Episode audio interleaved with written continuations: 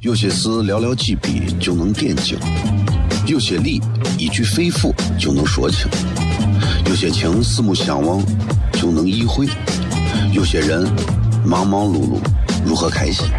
每晚十九点，FM 一零一点一，最纯正的陕派脱口秀，笑声雷雨，荣耀回归，包你满意。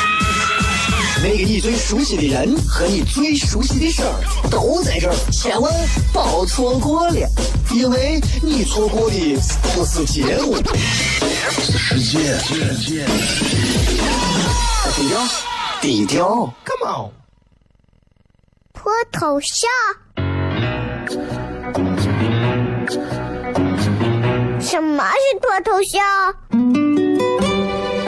我怎么会知道？我才三岁，拜托，我就知道一点。你应该听，笑声雷雨，哈哈哈哈哈！因为这就是脱头秀。还有，因为他是我爸爸，哈哈哈哈！好笑吧？这就对啦。节目吧。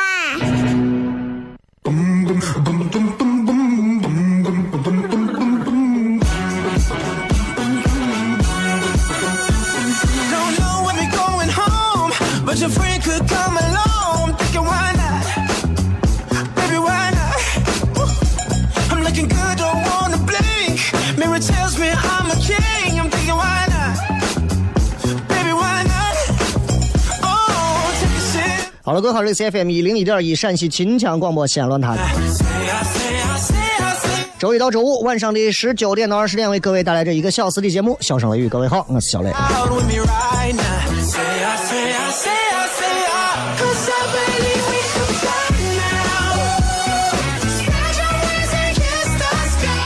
这个最近这个，嗯，病毒来袭啊，还是我连着三天给大家都在讲。最近这个病毒来袭，这一点不是危言耸听，真的希望每一位听咱节目的朋友都是没有得病的开着车啊，有点小感冒啊，干啥？你不得点感冒，你觉得这个时间段你就觉得自己不时髦？哎呀，真的是这样。所以啊，各位，不管怎么说啊，大家一定记住，最近这段时间，反正。从幼儿园、小学、中学到任何的一些公共场所干啥，我还是提醒大家都是注意一点。说回来，就希望大家都能最近呃，还是注意自己的身体健康啊。包括最近因为这个病毒性的这种感冒啊、传染病啊比较严重，所以包括像很多娃们啊，如果在幼儿园待着，就不要再把娃送到外头的一些班随便的交叉感染，这真的要避免交叉感染，这个很重要。包括你看，不管是禽流感、肺结核。出血热，这样在冬季的这个高发病期这段时间，其实都是一个都会是一个有明显上升的趋势。希望大家都能做到回家洗手、洗脚、刷牙、洗脸。没办法，年龄大了，慢慢开始都会像照顾娃一样的，希望每一个听众都能开心，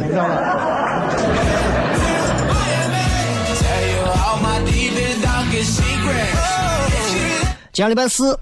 今天晚上有这个有这个开放美的这个呃讲段子的这个演出啊，然后这个礼拜六后天晚上，糖蒜继续为各位在礼拜六的晚上带来我们的糖蒜铺子的开放美的演出。如果你还没有来看过，不妨这个时候拿出手机搜索一下，在微信上搜索一下“糖蒜铺子”，唐朝的唐，吃蒜的蒜，找到之后在最新的一条这个图文底下找到我们的链接，直接就可以来购票。啊，希望能够看到现场，因为我每场现场啊，就怪了，就不能来点男娃，那漂亮妹子多的很，你知道吧？就真的是，哎呀，这每回就不能你们就不能男女均衡一下，每回女娃来一堆女娃坐到第一排，咯咯咯咯咯笑的，笑的我都分不清哪个段子是真好笑，哪个是不是好笑，是吧？好吧，今天晚上的开放美之后，然后呃，这个礼拜六晚上，后天晚上，期待在四喜茶社糖蒜铺子的周六夜现场见到各位。你们听我的嗓子啊，你们也知道，就是我现在也稍微有点感冒，毕竟娃最近也病着，媳妇最近也病着。我觉得我要是好着，我对不起他俩。果然，在我跟他们两个人脸贴脸的交谈之后，很快我就病了。所以大家还是注意啊，得了病，再小的病你都难受，对吧？低头玩手机，你过一会儿鼻直接滴答到屏幕上，你感感同身受的痛苦啊！就是这样。最近限号，明天也限号啊，所以大家在限号的过程当中啊，真的一定要把自己的车牌号看准，对吧？反正反正你看限单号，单号很多无辜的单行号，单号都被限行了嘛。你发现单号被限行之后，天还是雾霾，所以我现在断定肯定是双号车是罪魁祸首。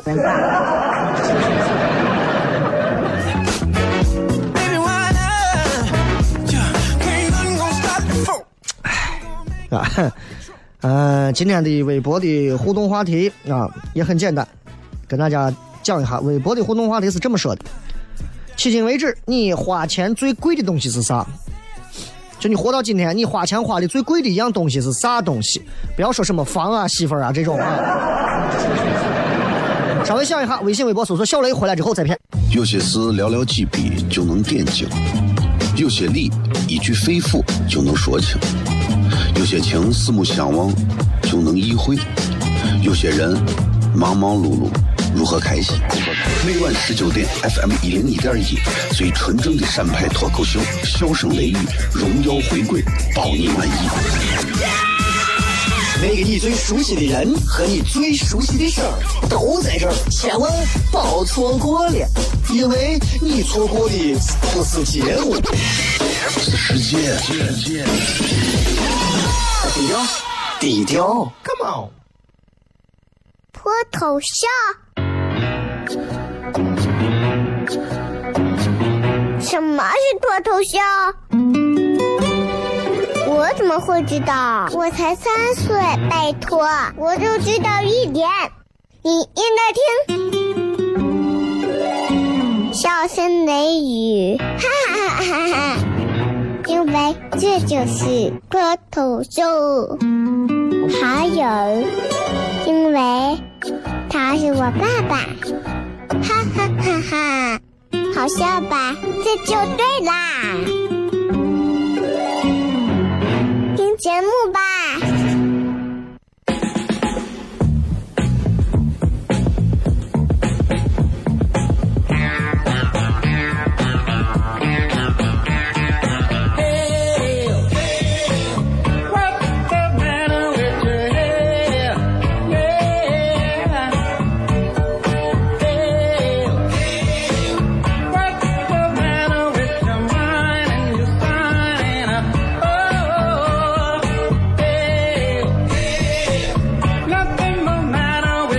欢迎各位继续回来，笑声雷雨，各位好，我是小雷。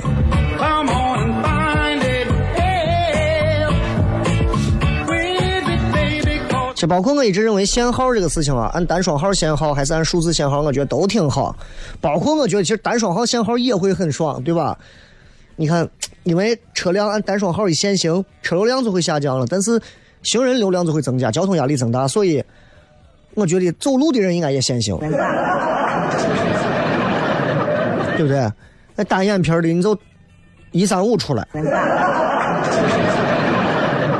双眼皮的呢二四六对吧？出来，你一单一双的你只能晚上出来。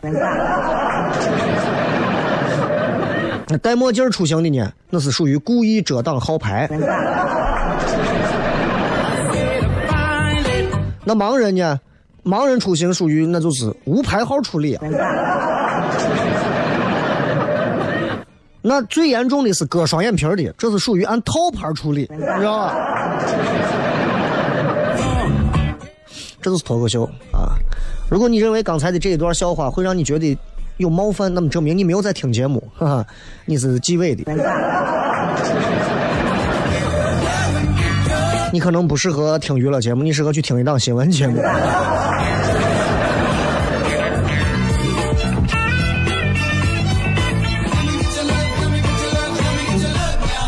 想问一下大家啊，我想问一个小问题，因为最近今天包括跟朋友一块去看，看这个新的一些演出场地，包括在新的这个未来一年半载的，大概我们看了一些新的场地，而且已经计划打算在新的一些场地有一些演出啊。而且，就是我先做个测试啊，你不要想太多。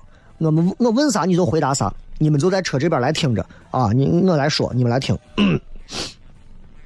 比方说，常见的奶茶店的品牌，你能想到哪几家？五秒钟，来，一、二、三、四、五，能想到几家？能想到几家？一个一个把它列出来。两家、三家、四家、五家、六家，还是几家？几家？对吧？我再换一个。嗯，一说到泡沫，你能第一时间想到几家泡沫馆？开始，一家、两家、三家、四家、五家，啊，对吧？那就这么几家。那么这头几家，对吧？一般人，我想大多数人如果说奶茶，女娃知道。泡沫男娃更清楚，一般都是三到五家。你像奶茶，我了解的像喜茶、贡茶，对吧？什么大卡斯，呃，那个 奈雪的茶这几种，还有哪些？这个东西叫啥？你如果稍微了解一点关于市场营销的话，你就会明白，其实这个东西就叫做心智空间，就是心智成熟不成熟那个心智，心智空间。市场营销的内容来解读这个意思，啥意思？就说 我们的心智空间是有限的。对于一个品类，我们能够记住的品牌数量不会太多，一般三到五个。我问你，运动品牌记住几个？对吧？一般人都是耐克、阿迪、三叶草、卡帕，然后 UA，然后就类似这种吧，对吧？就这么几个，不会太多。你回想一下，说到碳酸饮料，来说上五种，开始。你绝对只能记住五种，当然六种也有可能，但是你不会记得说上百种，全市场所有的你都能记住，对吧？洗发水也是，衣服也是，你会发现，除非对某一个品类特别熟悉，否则大多数的人是逃不过这个规律的。这有什么作用呢？有作用吗？当然有。像奶茶店这种意义不大，对吧？因为奶茶店主打的是。路人生意，你走走过来到我这买一杯走人。但是很多产品产生需求，一般会有这么一个规律，就是 我们通常只会在自己心智空间里面的品牌进行挑选，明白吧？就是在我刚才问你五秒钟，你告诉我几个品牌，你一般你想吃这个泡沫喝这个奶茶，你就会在这几个里头去选，你根本不会再超出这几个，明白了吧？就是这。简而言之，就是说，当一个品牌出现在我们的心智空间里头的时候，你会下意识的认为它跟我们距离更近、更可靠，所以你会优先的选择考虑它。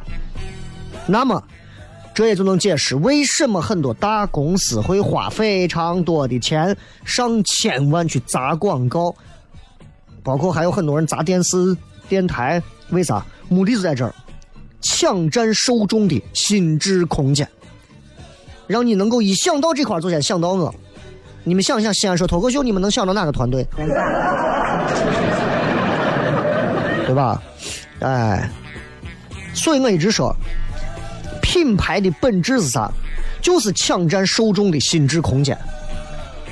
当你想要做好一个品牌，你就必须要学会去抢占所有受众他们的心智空间当中，就那么几个座位。所以说，一个品牌能被受众记住，在需要的时候能够被回想起来，successful，成功了，对吧？但是，我是一个对商业这块不是特别熟悉的人，但我也多少接触了一些。今天我想聊的不是商业品牌，是啥？个人品牌，个人品牌。这几年“个人品牌”这个词被炒的特别热，想一想，就连我们电视台现在天天主持人说到这儿，领导们都会说，主持人要进行个人品牌的包装，说的很好听。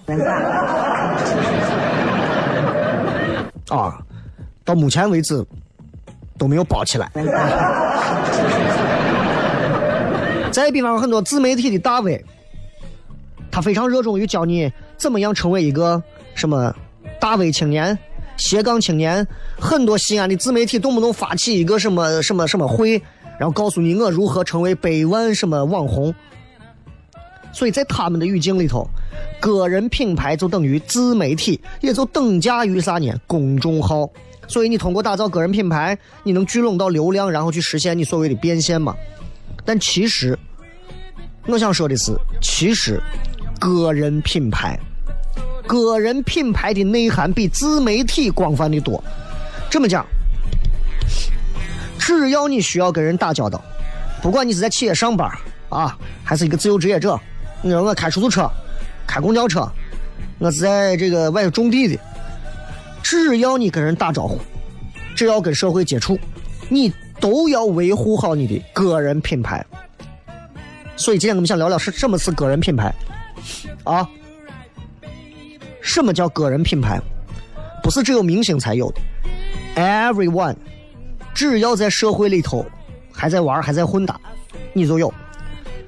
什么是个人品牌？很简单，当别人提起你的时候，他们对你会产生什么样的印象，就是个人品牌。这就是你自己的个人品牌。别人一听，哎，小雷，散片儿，啊，我的个人品牌，明白吧？哎，所以你会发现，每个人。他的风格套路都不一样。你像我前段时间认识了几个朋友，然后 加到把我加到一个群里，然后这个群里反正西安啥样的人都有，啊，也有那种说话很务实的，也有那种说话很浮夸的，包括里头还有一些什么所谓的理财经理呀、金融客户服务中心的一些什么员工啊，某某理财经理，天天发自己的什么银行产品呀。啊，我行又推出了某某宝，然后发一堆截图，加一大段文字，啊，文案就是千篇一律。但是有一位，啊，有一位我觉得有意思，啊，有一位很有意思，他是这么说的，就是他很少发产品，啊，他也很少发文字，文字非常少，就就写一个介绍完之后就写一句话，欢迎垂询。他其他时间发啥呢？他分享文章，分享各种金融的、吴晓波的呀、吴伯凡的呀、政策观察、行业内部分析等等。然后当中都会在文章里头找一些话转发出来，这是他独特的地方。你会发现这样的一个行为，这种人他并不是单纯的光是在发广告，他是一个活生生的会思考的一个有想法的人。甚至我认为这样的人跟我是一类人。回想你们的单位，每次你们领导发出一个东西，请大家转发，不管给你们发不发红包，所有人转发。有一类人的转发是直接转发，不带任何文字；第二类人是转发加一句话，呃，大家都来啊。还有一种人的转发是会认真的读懂内容之后，在当中挑出非常核心的话语，加上再用自己的语言把它包装之后，是这种人。这就是。跟其他同行在慢慢的区分，这就是个人品牌化的力量。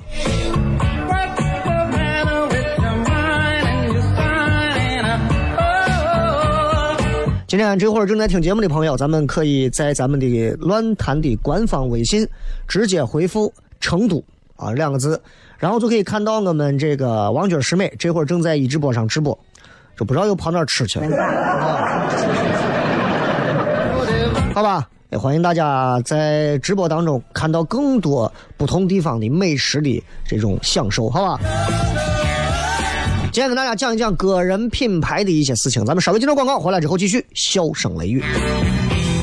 有些事寥寥几笔就能点睛，有些理一句肺腑就能说清，有些情四目相望就能意会，有些人忙忙碌碌。如何开心？每晚十九点，FM 一零一点一，最纯正的陕派脱口秀，笑声雷雨，荣耀回归，保你满意。那个你最熟悉的人和你最熟悉的事儿都在这儿，千万别错过了，因为你错过的不是节目，是世界。低调，低调，Come on，脱头像。什么是脱头像？我怎么会知道？我才三岁，拜托，我就知道一点。你应该听，笑声雷雨，哈哈哈哈哈！因为这就是脱头秀。还有，因为他是我爸爸，哈哈哈哈！好笑吧？这就对啦。节目吧。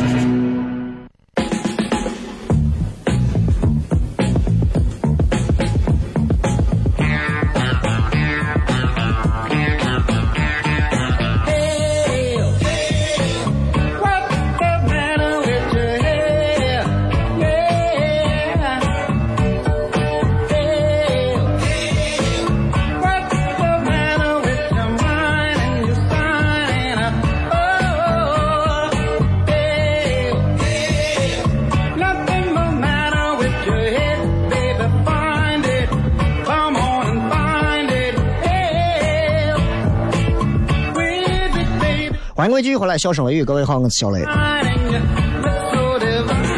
给大家今天讲一讲关于这个个人品牌的一些事情，因为确实我觉得就是在如今这个时代里头啊，任何人其实都应该要注意一下个人品牌的力量。你说小雷有没有个人品牌力量？多少有一点吧，啊，嗯，可能发上个微博，发上个微信。可能有几个人会看一下，会听一下，可能也能起到一点力量。那也，你说朋友们很多，就是普通的一些没有这种媒体这种能力的朋友呢，你们也是，你们也有个人品牌的力量，对吧？别人一问起来，哎，我男娃咋样？咦，我是个瓜怂。我女娃咋样？咦，我女娃你别热。所以任何人都有品牌的力量。啊，这个本质就是差异化，一定要找到你跟别人差异的地方，绝对不能说，哎呀，人家都人家都吃饭都是用勺子用筷子，我拿手吃，这不是差异，而是你要思考的问题是，包括给很多即将创业的、想要做自己的一些产品的，包括一些正在上班的朋友都可以听一下，就是你跟其他人有什么不一样。我又凭什么？为什么要记住你？你又能给我提供什么样不同的价值？这很重要。你可以想一想，想一想你身边熟悉的同事或者下属，你能想到他们第一印象是啥？对吧？有的人肯定是善于沟通，有的人逻辑思维好，有的人特特别的细致，对吧？再想，如果你手头有个项目需要安排给他们怎么做？是不是会把某个项目交给你认为最擅长的人去处理？这是大多数时候我们的常态。能够出类拔萃、不断获得机会的人，那未必是能力最优秀，也未必是最肯干的。你承认吧？但一定是个人品牌最鲜明、最能让所有人第一时间想到你的。凭什么你爸你妈就要把那个男娃介绍给你？他认为那个男娃就跟你很配，所以你也就明白你在你爸你妈心目当中是个什么样的人了。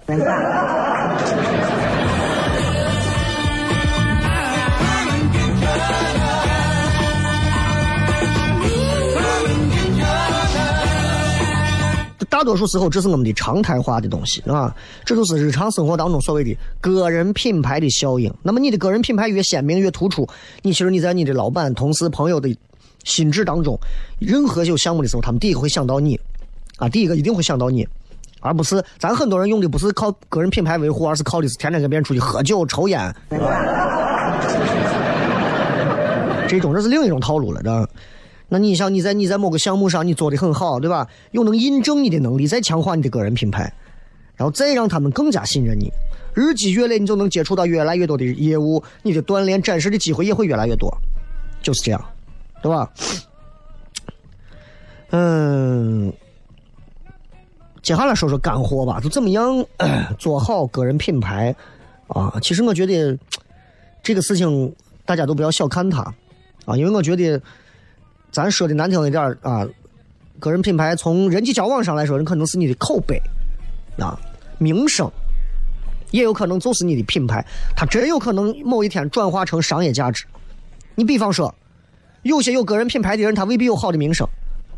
西安听说有一些这个做亲子类的自媒体做的很好，啊，但是听说这人人品不行。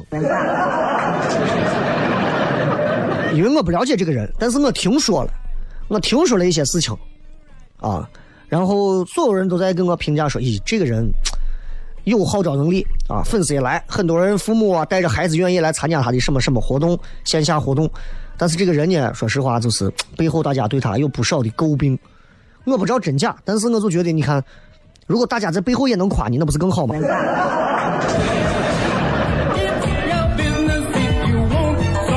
对，就是你们说的那个人。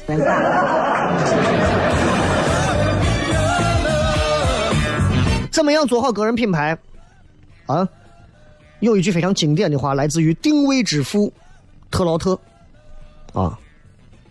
他是这么说：“他说，当你创造一个新产品的时候，你需要问的第一个问题，并不是我比竞争对手好在哪儿，而是我在哪个方面是第一。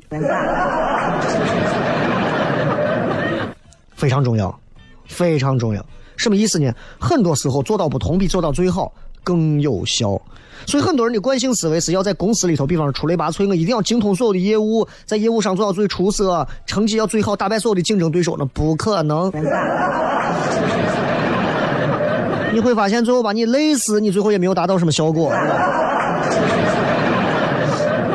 因为每个人品类、心智空间都是有限的，在工作当中。某一方面特别突出的人，大家也许就能去记得一两个，你也需要花更大的力气，你可能才能挤进去。但是你如果换个思路，你会开朗很多。你比方说有一个山头已经被人占了，更好的做法是啥？赶紧去抢占另一个山头，啊，然后在这个新的山头上再打出你的旗号。这就是创造新的品类，这个品类的心智空间里，你就是第一位。所以，即便有后来者，他必须先打败你。这也就是为啥我在西安做了几年的脱口秀俱乐部糖蒜铺子，做到现在，目前为止我期待有第二家，对吧？因为西安人整天号称自己是文化文化之都，文化之都，你就看一下，相声社才开了几家，脱口秀的团队就这么一个，你还有啥文化？没有啥文化。我们那些文化都是死的，放到外让人看的。大雁塔又不会天天摸着胡子说我有文化。文化永远在活着的人身上，而不是在死了的人身上。活着的人能够理解大雁塔的文化，大雁塔才有文化。一个完全不懂的文盲站在大雁塔跟前，我是个啥烂怂玩意儿明白了吧？这也就是为啥我们总是有很多的媒体做到最后，总说我们要做一个有文化的节目，文化节目，文化节目做出来，你发现一点文化都没有，说的话一句你都听不懂。对吧？我有时候就很奇怪，我有时候想给电视台领导反映，我说专门做这种文文化类的节目，动不动爬到一个山顶上，几个人在那对话，我一句都听不懂。可能是我文化层次低，但是如果你要说这就是文化的话，我从非洲某一个小岛上给你请上几个当地食人族的人，放到咱华山顶上也能做一个对话，你保证全陕西人没有一个人能听懂。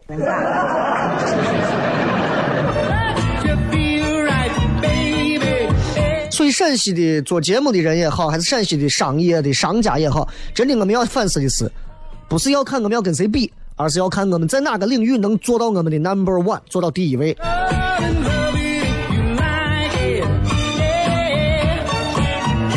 拿我举例子，如果我做广播节目主持人，对吧？我就做广播节目主持人。其实说实话，现在广播节目主持人，你就在广电附近随便转一转。拿块砖上去走你，你的主持人，随便你拍个肩膀，站个漂亮女娃、漂亮男娃，哎，你好，你是台里的吧？他可要是，嗯，就是的，对吧？所以，我跟人家这些科班出身的比，我肯定比不过人家嘛，对吧？那我怎么办呢？跨界嘛。所以我当时从广播，我选择电视台刚好招聘嘛，然后我就去了。去了之后，电视台领导觉得，嗯。这个怂有点怪异，不错。啊，就特别的想要让我过去，啊，然后呢，我也就没想，我就过去了啊，过去了。然后在电视台干了几年，啊，就这一点上你一定要明白啊。我过去的原因是因为我希望电视广播我都能做，能够跨界，而不是单纯意义上只做广播。因为只做广播的这个平面上来比的话，很多比我更有爆发力和优秀的人会越来越多。那我广播电视跨界来做，我做了一段时间发现，广播电视一块做好像效果不大。怎么办呢？我要尝试做线下活动。哎，我再挪一下，线下活动没有任何人做啊，我先做。我做第一场脱口秀的时候，西安哪个主持人说他开过上千人的场子，对吧？然后开过这个之后，我慢慢发现，哎，西安没有真正的脱口秀的团队嘛？那我组建一个，我们来一块尝试做这个东西嘛。然后做糖蒜铺子，其实你会发现，从我的路线上来讲的话，就是也在做着这样一种个人品牌的一种维护和打造。虽然其实现在并不是很成功，你看这个礼拜六的演出。糖蒜铺子的演出啊，现在目前为止，因为昨前两天发的票，因为十五、十六号我们有两场连着两场的这个三拼专场，北京、上海和我三个地方的演员三个人的专场，所以很多人可能买票都买那一场了。今天这一场还有很多的票还没有卖完呢。我说我不着急，反正我到礼拜六我肯定卖完了，这咋都是做的满的，我根本不担心这个。但是我就说，你会发现这种品牌啊，其实我做的也并不是非常好。毕竟还有很多的细节需要我慢慢的去打磨，各种领域来讲，其实大家慢慢深挖，慢慢去做一些分析，会发现，嗯，个人品牌这个东西就是这样，慢慢来，给自己打出标签化，让自己慢慢有细化，慢慢去跨界，然后不停的学习。其实个人品牌就这么来的嘛，当然再加点口碑，不要那么散，这样的话，至少在前女友的眼里，你的个人品牌还算立得住。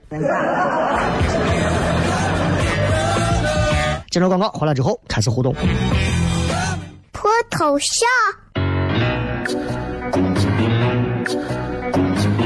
什么是脱头像？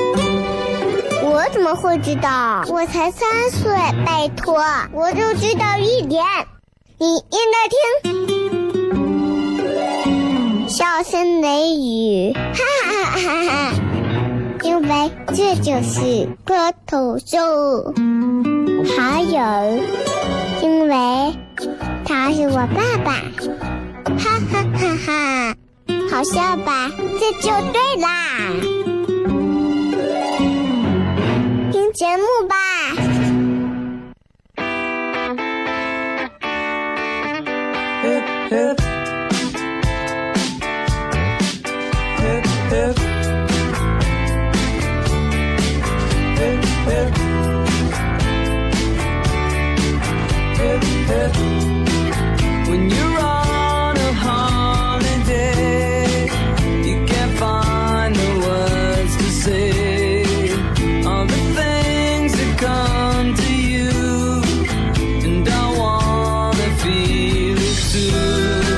各位继续回来，笑声雷雨，各位好，我是小雷，我们来看一看各位发来的各条有趣留言。今天这个互动话题啊，呃，你花钱，迄今为止你花钱最贵的地方在哪儿？最贵的东西是啥？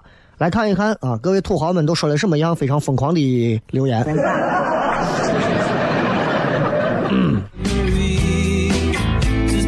问问的幸福说，房子不算的话，那就一个项链了，还被我玩了一个三年的朋友给偷走了，现在想想都伤心。雷哥，你说这算是背叛吗？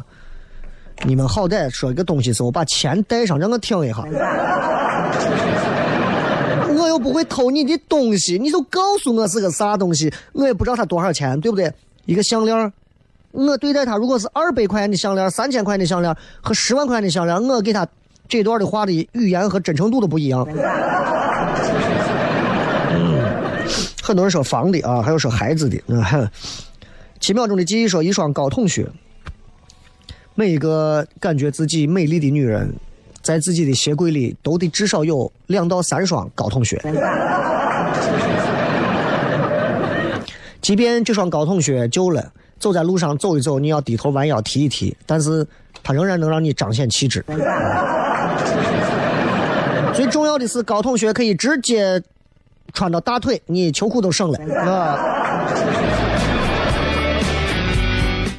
还有说最贵的是上学，上学不算贵吧，还好吧。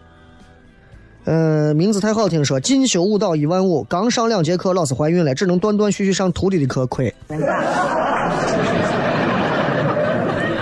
吓我一跳，我以为你是你掏了一万五，然后让老师把你弄怀孕了，我以为。对不起，对不起，我看错了，我看错了啊！是上了两节课，然后教舞蹈的老师怀孕了。什么舞嘛？就怀孕两个月就不能跳了啊？是是哪种舞？你是那种丝绸舞啊，还是那种就是 popping 啊、locking 啊那种？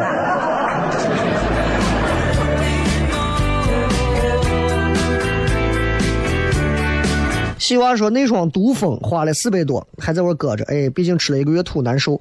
对不起，我咋没有听懂？毒蜂是个啥？是鞋还是啥？那双毒蜂应该是鞋吧？我咋不知道这是啥东西？蹦蹦说，我买了个特别贵的耳机，因为我同学说万元以下耳机只能听个响，然而我也就只能听个响了。哎，真的在耳机方面不要那么刻意的去追求高品质，对吧？真正追求高品质的话，你就在那种特别发烧的那种音响那种。哇，那出来以后，那音质效果保证啊，那个比特数都是在非常高的一个质量当中。你用那种好耳机，能分辨出里头的方向感啊，里面的包括流水声，里面他做了无数个埋藏在里面的小音轨的细节。你这种普通，你在外头天天对吧？你跟人家在外头天天跑滴滴，你拿个我一万元的耳机扣到位，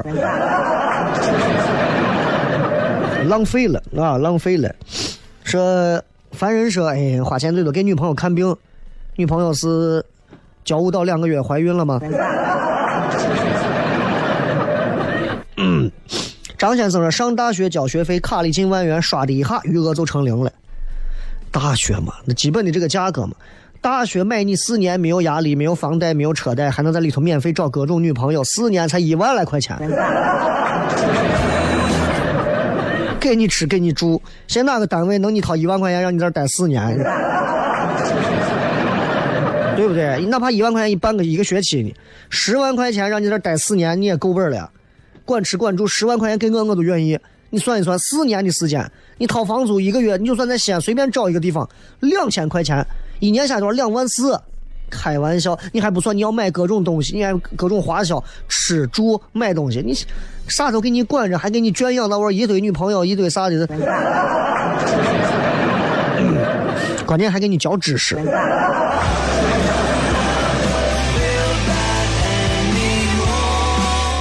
还有说卖手机，手机最贵的是哪个？你买的哪个？多少钱的手机？这个说，我我花最贵的是进高档浴场。高档浴场能花几个钱哟？啊？你是进高档浴场，还是在高档浴场还有其他的消费？舍本逐末说，除了学费，大概都是耳机、鞋和演唱会。嗯，那大概是多少钱？你们有没有这个范围？呀，我想想，我买的最贵的啊，我买的最贵的应该是，就是几年前的时候给我媳妇买了一个电脑吧，也就是，哦不对，当时求婚买的钻戒，也就是万把块钱因为那会儿也没有多少钱，啊，就是一万多，也也也不到，也不到一克拉，半克拉可能还都不到，那会儿没有多少钱，但是我当时挑了一个纯度很高的，所以那个钻戒啊特别透亮，特别好看，切工也非常好。就是稍微小一点啊，那我想一想，我觉得这个东西咋说呢，对吧？在同类别里头，一定要选择，不要选最大的，要选品质最好的，对吧？嗯，程一凡说：“知识嘛，留学太贵了，想回西安。”哦，留学啊？你在哪留学？日本？被舍友推到门外了吗？PG Five，我觉得花的不值才算贵。比如买回来一年，我家猫都没有上去过猫猫爬架，它就睡衣柜，心疼我几百块，真贵。对，这个钱花了，根本用不上的东西，其实才是最浪费的。文先生，山地车现在挺少骑，略后悔，老幻想着以后有时间能骑着浪。人啊，就是在幻想当中自己歪歪了太多东西。了呀，我我昨天晚上做梦，因为这两天有点感冒，然后感觉会有点烧。昨天晚上就做梦，就梦见啊，就是呀，我梦见我进了一个灯红酒绿的场所，有一个长得非常漂亮的妹子把我拉到一边说：“哥，我想跟你单独聊一聊，聊一聊。”结果说着说着闹钟响了。哎呀，人啊，就是打不过自己脑海当中的 YY，知道吧？这个夸州说最贵的是给我爸交住院费啊，是什么病啊？住到哪儿了？花了多少钱？开旅行社贵，旅行社贵吗？还好吧。你看我们这经常有出去玩的，你们可以下来跟我聊嘛。小雷组织咱们的这个听众啊，或者是小雷西下面的一些粉丝啊，或者是来唐蒜的观众啊，咱们组织一些出去玩的嘛，对不对？这这很正常啊，很容易组团啊，对不对？还有北三环的房子，北三环现在的房价呀，应该也不低了吧？哎呀，反正西安这个房价，哎，五位数是已经突破了嘛，对吧？现在很多地方的五位数已经突破了，高新那边的房子两三万一平也很正常了。所以你就我跟你说，你按均价两万算，这东西迟早的事情啊。驰骋人生说，当然是时间了。从初二听雷哥节目，现在大二了，我觉得不论我们花出时间听雷哥节目，还是雷哥十年如一日的做这档节目，都是难能可贵的。题外话，雷哥，我看了你 CSM 的脱口秀，你怎么看待黄西跟他的脱口秀风格？不同的演员在不同的舞台上呈现会不出出来不同的效果，无法在这样的一种舞台上就说谁是最好的。换一个舞台效果，你们看过糖蒜线下的就知道，其实。很多演员的笑点在那个上头是没有呈现出来的，包括我自己没有办法呈现出来，因为画面给你的就是那样一个东西，你想笑你能笑出来就怪了。啊，这个说一年多，当时花钱报的 IT 的培训班，天天上网就行了，还 IT 培训班，你吃多了呗。